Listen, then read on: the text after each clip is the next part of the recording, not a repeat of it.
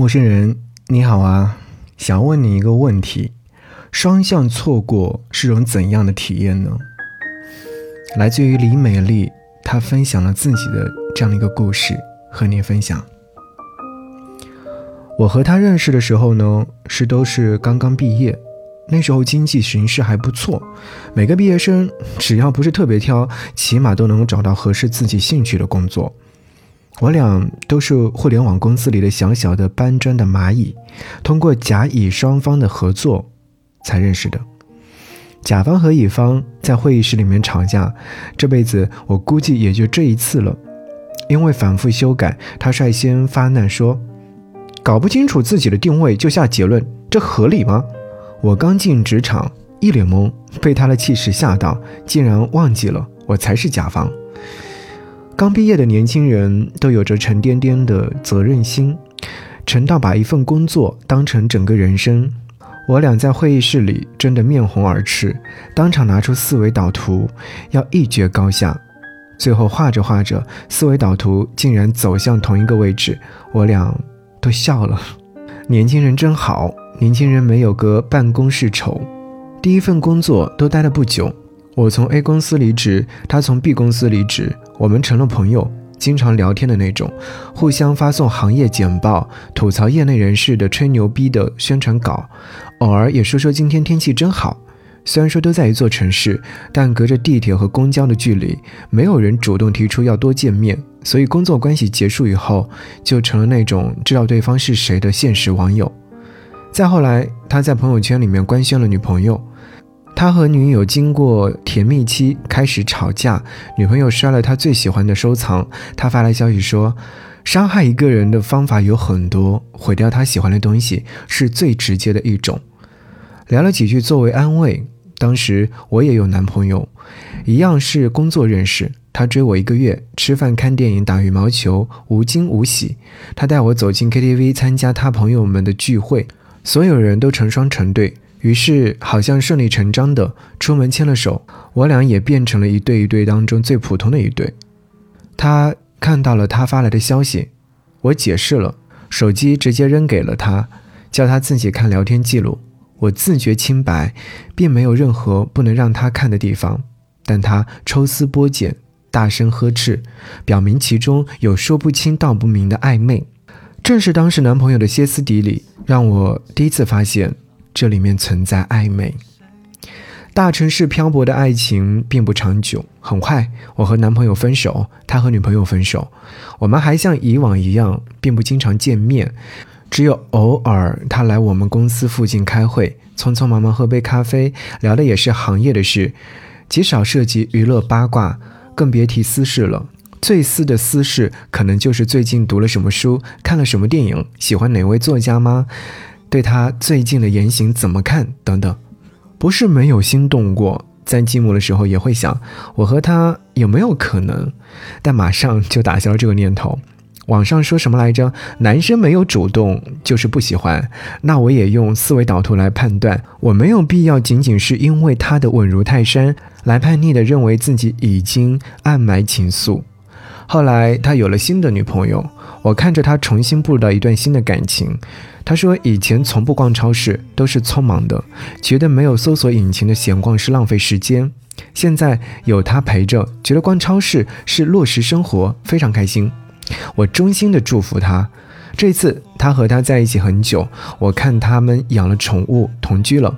我也有了新的男朋友，只是换成了我歇斯底里。男朋友总是喜欢和不同的女同事、女朋友聊一些晴天阴雨，虽然看似都没有过界，却让我明白了我的前任男朋友为什么会对我清清白白的聊天记录如此的暴怒。心里有鬼和心里没鬼，只有心知道。我和他呢？有很长一阵子没有联络，直到他再次分手，我甚至有点幸灾乐祸的给他发消息说：“我就知道。”他问我怎么知道，我说疲惫的很，应该坚持不了很久。他说他也是，怎么每次到最后都是累，不如放过双方比较快乐。我们一起去居酒屋喝了酒，出门屋外下起了大雪，我们隔着厚厚的羽绒服拥抱了一次。他说：“知道自己毛病很多，第一次认识我就知道我俩很像。虽然思维导图能够解决我们工作里的争执，可它化不了感情的纠葛。工作是解决问题，恋爱中最大的问题就是情绪问题。恋爱更难，所以我不和你谈恋爱。我笑了笑，谁要和你谈恋爱啊？你谁啊？我现在还是单身，他也是。我们没有在一起，我们都很庆幸，这是最好的互相错过。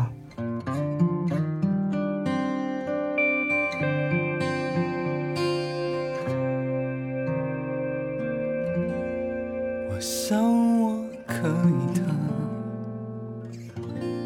带你飞行，踏上时间的车，到未来某时的曲折，我想我可以的。你留儿上沐浴昨天的河，找灵魂深处最像你的，再涂上我的颜色。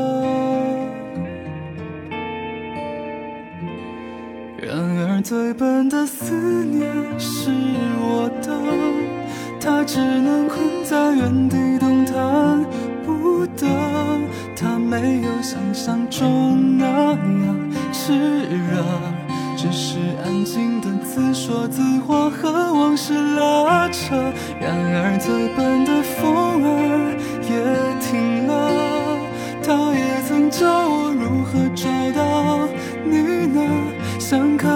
星划过夜空，你也犹豫了，我假装学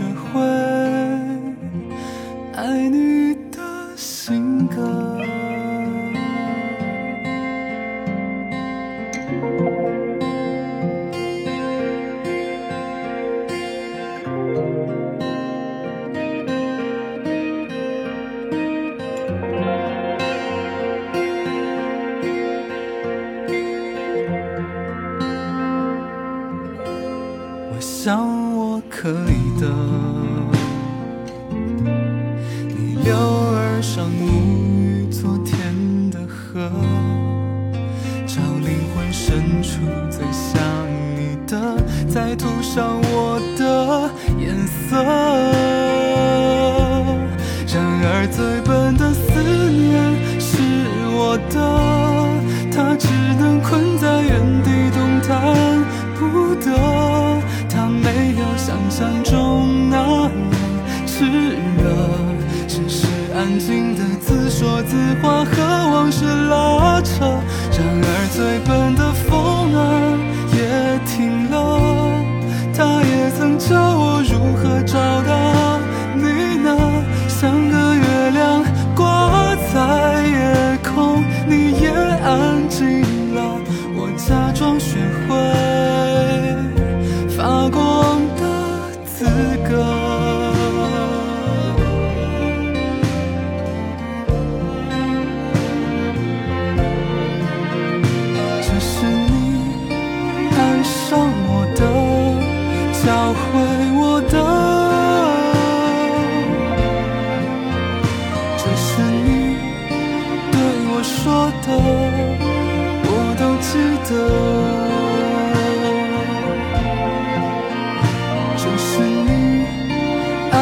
我的